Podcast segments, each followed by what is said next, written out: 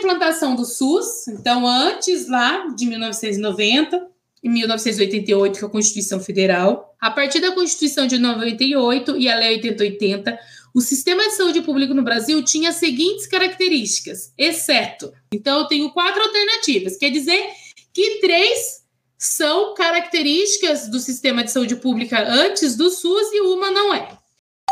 Alternativa A, excludente, pois parte importante da população não tinha direito à assistência. B, essencialmente voltada para assistência médica curativa. C, descentralizada que o grande poder de gestão local.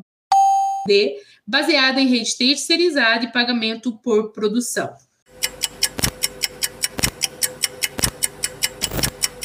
O sistema de saúde antes da Constituição Federal, ele era exatamente o contrário que está falando aqui, ó, centralizado e com nenhum poder de gestão local. O gestão ele era da federação, era lá de Brasília que definia o que ia ser feito nos municípios.